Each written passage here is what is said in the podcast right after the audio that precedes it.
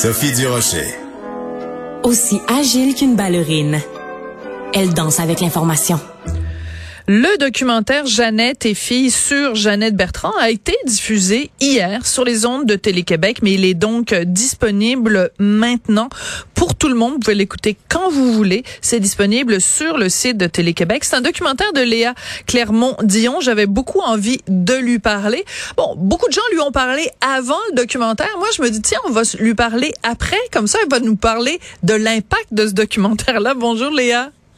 Bonjour Sophie, ça va bien? Ben moi, ça va très bien. Écoute, j'ai vu donc ce documentaire. Il y a beaucoup de choses qui m'ont frappé.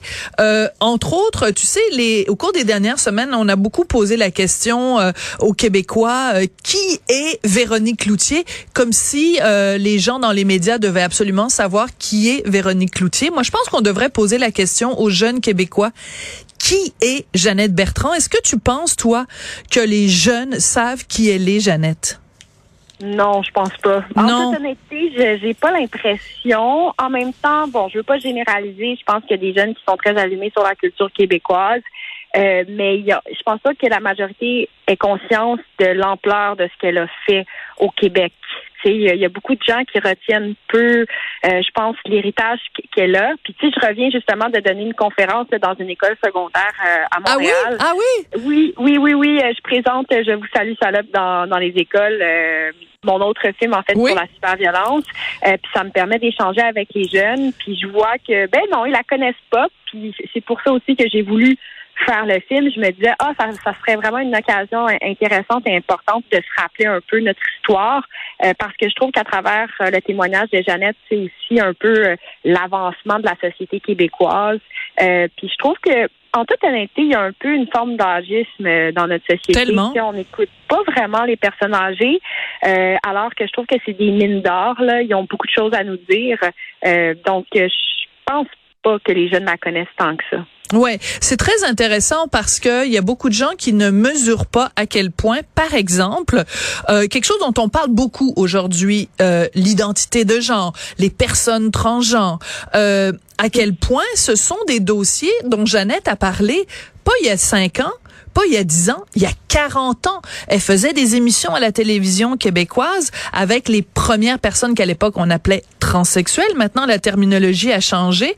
Et dans ton documentaire, tu as interviewé justement Chris Bergeron, que moi j'ai connu à l'époque où c'était, ben, on n'a pas le droit de dire son nom d'avant, mais bon, euh, Chris Bergeron qui est une femme transgenre et qui dit, ça aurait pris 10 Jeannette. Parce que oui, on a évolué, mais on n'a pas assez évolué. Euh, oui, effectivement. Moi, je trouve que cette phrase-là, c'est la phrase clé du documentaire. Tout à fait. là. Tout à fait, Et c'est pour ça que je l'ai mis à la fin. Euh, moi, j'ai trouvé ça formidable, en fait, de voir à quel point elle, est, elle incluait tout le monde dans ses discussions. Et elle avait le temps aussi d'écouter, de nuancer. C'était à heure de grande écoute.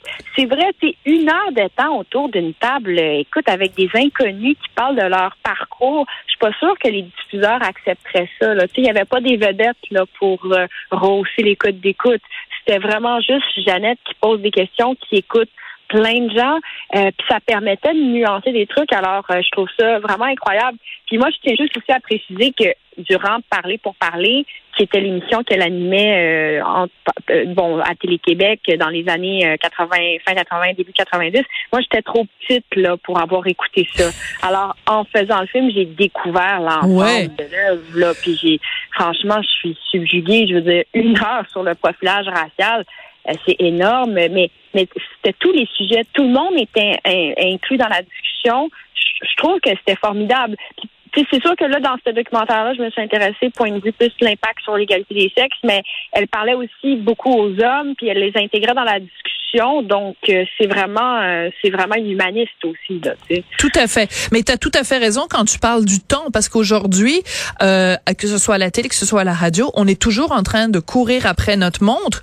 Et en effet, à l'époque, elle avait ce luxe-là de passer une heure autour d'un sujet et de pouvoir vraiment aller euh, en profondeur. C'est important de le mentionner. Bon, dans ton documentaire, tu euh, n'évites pas les, les dossiers plus délicats, comme par exemple quand il y a eu le mouvement euh, des Au moment de la charte des valeurs du Parti québécois. Et euh, tu interviews dans le documentaire Martine Delvaux qui, elle, dit, ben moi, j'étais pas d'accord avec la position de Jeannette Bertrand, puis qu'elle s'inquiétait d'une remontée du religieux et surtout du religieux qui impose des choses aux femmes. Moi, j'aurais aimé, Léa, que tu donnes aussi la parole à quelqu'un qui a approuvé les positions de Jeannette parce que mhm. euh, parce que ben écoute la question du port du voile euh, Jeannette était très courageuse d'en avoir parlé à ce moment-là et je trouve ça un peu dommage qu'on ait juste donné la parole à quelqu'un qui dit ouais mais tu sais Jeannette il faut comprendre euh, c'est quelqu'un qui est né dans les années 20 puis elle elle a peur du religieux mais cette peur du religieux elle est elle est concrète pour les femmes aujourd'hui regarde ce qui se passe en mhm. Iran mais c'est, c'est, je, prends ta critique puis je la reçois. Euh, je pense euh, aussi que, tu sais, Jeannette, ce que j'ai, j'ai trouvé aussi foudroyant dans cette affaire-là, c'est comment Jeannette a été euh, quand même ostracisée là, oui. post-discussion. Ça, je, franchement, il y a des blessures qui sont, qui sont très présentes. Euh, il y a aussi des femmes qui ont été blessées de l'autre côté. Puis, je, je pense, j'avais juste peur. J'avais l'impression que si j'allais trop dans ce sujet-là, ça allait devenir l'attraction première du titre du film, tu vois, parce que je trouve que c'est un sujet en soi. Alors, j'avoue que honnêtement que c'était euh, un angle que je trouvais difficile à aborder. Je savais pas trop comment le faire. Euh, alors bon, j'ai pris cette avenue-là, puis c'est un peu, même, je te dirais, euh, pas à la dernière minute, mais j'ai cherché, j'ai cherché vraiment l'angle. mais par contre, ce que je, je trouvais intéressant quand même, c'est que Martine disait aussi que même si bon, elle n'était pas nécessairement d'accord avec Jeannette, euh, elle comprend sa position. oui, mais elle comprend, elle comprend sa position, Martine Delvaux, uniquement dans la mesure où elle la remet dans un contexte euh, historique en disant, ben cette femme-là a tellement souffert de l'emprise de la religion qu'elle, euh, elle, elle reste méfiante par rapport à la religion. Mais Mm-hmm. même en 2022, faut être méfiante parce que la religion et les femmes, ça marche pas. La religion mm-hmm. et les droits des femmes, ça marche pas.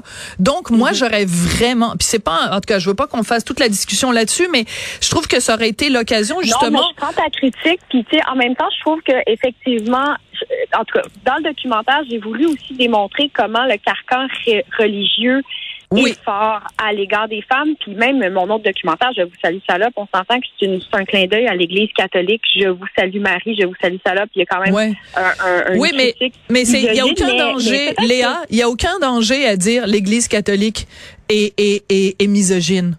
Mais dire la religion juive est misogyne, dire la religion musulmane est misogyne, dire que d'autres religions sont misogynes, ça, tu prends un risque. Mm-hmm. Et, et, et, et c'est ce que Jeannette, et c'est ce que Jeannette a fait au moment du mouvement des Jeannettes. Et moi, j'aurais aimé ça dans un documentaire où on rend hommage à Jeannette, qu'on puisse dire, ben, elle a été varlopée à l'époque pour avoir dit ces choses-là, et elle avait raison. J'aurais aimé qu'on puisse dire Jeannette avait raison de le faire. Surtout, il se trouve qu'en ce moment, on vit la situation avec les femmes en Iran. Ben, je peux te dire qu'elle avait raison, Jeannette. Puis il y a bien des gens qui ont attaqué Jeannette à l'époque et qui aujourd'hui devraient s'excuser auprès de Jeannette de l'avoir varlopée à ce moment-là. Je, ben, euh, pense qu'il y a eu beaucoup de violence qu'elle a vécue, ça c'est certain. Puis d'ailleurs, elle, elle, en parle et elle est, euh, elle est encore, je crois, meurtrie par cette situation-là. Euh, franchement, il y, a, il y, a, eu des rapages et c'est même pratiquement un sujet pas tabou, mais délicat, là, je crois, Absolument. à aborder avec elle-même peut-être. Mais tu sais que toi et moi, on peut toujours se dire les choses et c'est pour ça que j'aime t'interviewer, Léa. C'est que cette discussion-là, ben, on peut l'avoir. J'essaie le plus possible, j'essaie le plus possible d'être à l'écoute, même si des fois on n'est pas toujours d'accord, mais euh, je pense que le, dialogue est, la voie vers l'avenir. Puis moi, si je peux me permettre, je trouve ça plate qu'on puisse jamais parler de ces enjeux-là dans l'espace public. J'ai l'impression que si on émet des, des bémols, tu sais, c'est c'est comme compliqué, alors que des fois, ben il y a des nuances. Comme là, on discute puis on est en nuances, puis ça, j'apprécie ça. Ben tout à fait, c'est très apprécié. Écoute, je voulais bien sûr te parler de ton documentaire sur Jeannette, mais il faut aussi revenir sur Je vous salue salope parce que il y a beaucoup de développement. Tu fais, donc tu nous l'as dit, tu étais dans une école pas plus tard qu'il y a quelques minutes pour sensibiliser les jeunes, conscientiser le grand public. Euh, il y a même une pétition qui circule par nous un petit peu de cette campagne-là de sensibilisation. Oui, donc c'est une campagne qui s'appelle Stop les cyberviolences parce que on trouvait important, après avoir fait le film, qui est vraiment un gros coup de poing au visage, qui est pas toujours agréable à voir, euh, on pensait qu'il fallait aller un petit peu plus loin. Euh, tant qu'avoir fait ce film-là, alors on se rend dans les écoles et on accompagne des jeunes donc à visionner un film comme ça, des jeunes du secondaire 4 euh, et on, on, les accompagne donc à déconstruire ce qu'il en est parce qu'on pense vraiment que euh, pour prévenir la haine, il faut en parler et euh, il faut essayer d'équiper, je dirais, les jeunes à avoir un, esprit critique face à ça. donc, avec des psychologues, on a monté sur pied, en fait, on a mis sur pied un guide pédagogique, un cours de prévention des cyberviolences qui est disponible pour les enseignantes et enseignants au Québec. Euh, oui, ben ça a été très très long à faire, je te dirais, là, parce qu'il fallait aller chercher l'argent. On n'a pas fait ça sur un coin de table. Là. Ça, ça a été euh, cinq ans de travail en fait. Wow. Euh, et là, on a ce guide pédagogique là. Moi, j'anime des petites capsules de sensibilisation que les profs peuvent utiliser. Euh, on peut se rendre dans les écoles. Sinon, il y a aussi les élèves qui peuvent visionner le film. Euh, donc ça, c'est la campagne. Et en plus de ça, on a une pétition qu'on a lancée qui est aujourd'hui à 15 000 signataires et on demande grosso modo que euh, le gouvernement du Québec adopte une formation euh, pour les policiers pour les cyberviolences. Donc quand on va porter plainte, ça soit un peu facilité par des, des, des acteurs qui, connaissent un peu l'enjeu, euh, qui soit parce que des fois tout arrive. Et bye bye. Ben, je pense à porter plainte. Oui, mais ben, trois fois. Trois. En fait, non, là, je suis rendue à quatre fois, mais cette année, deux fois. Mais euh, la première fois que j'avais porté plainte, il y a très longtemps de ça, c'était Gabrois euh, qui m'avait, euh, qui m'avait, oh, qui m'avait harcelé. Tu te rappelles à l'époque Et j'étais rentrée dans un poste de police et le policier m'avait dit, mais Madame Durocher, j'ai même pas de compte Facebook on n'a pas le droit à la police d'avoir des comptes Facebook. Fait, vous me dites qu'il y a quelqu'un qui vous a harcelé sur Facebook, mais j'ai pas le droit d'aller sur Facebook. J'ai pas d'adresse Facebook. Les choses ont évolué depuis. Je t'avoue que les deux plaintes que j'ai déposées cette année ont été prises très au sérieux par la police. Mais en effet, il faut des meilleures formations de la police. Et des fois, pour les jeunes, c'est compliqué. Là, Comme justement dans les, les classes où j'étais, c'est souvent comme là, j'étais dans un milieu un petit peu plus défavorisé. Donc là, il y avait un peu plus de violence dans l'école. Alors là, la réponse des jeunes, c'est comme ben ça sert à rien. Les institutions, ils nous protègent pas. Alors moi, je vais aller donner un coup de poing sur la gueule à mon ami qui m'a euh, harcelé. On m'a dit ça, on m'a dit ça tout à l'heure, carrément. Incroyable. Alors là, tu essaies d'aider les jeunes, puis tu essaies de les ramener. Euh, mais c'est vrai qu'il y a comme une espèce de fatigue, tout le monde, de, je sais pas, de, avec la pandémie. Moi, je l'ai vu aussi après tout le monde en parle. J'ai ressenti oh mon Dieu, la tension monter, puis même, ben, je vais le renommer parce qu'il faut le nommer, la pensée complotiste est tellement dangereuse et violente. Moi, je, je, suis atterrée par ça. Je trouve Écoute, on s'en reparlera, mais tu as tout à fait raison. Il faut parler de ces choses-là. Il faut les, les, les nommer.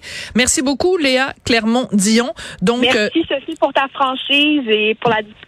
Ben, tu me connais. Je suis toujours, euh, il n'y a pas deux Sophie, il y en a juste une. Merci beaucoup, Léa, parce qu'il y en a pas deux, Léa. Il y en a juste une. T'es la même aussi euh, à l'écran et derrière l'écran. Merci beaucoup. Je t'embrasse. Merci, bye bye.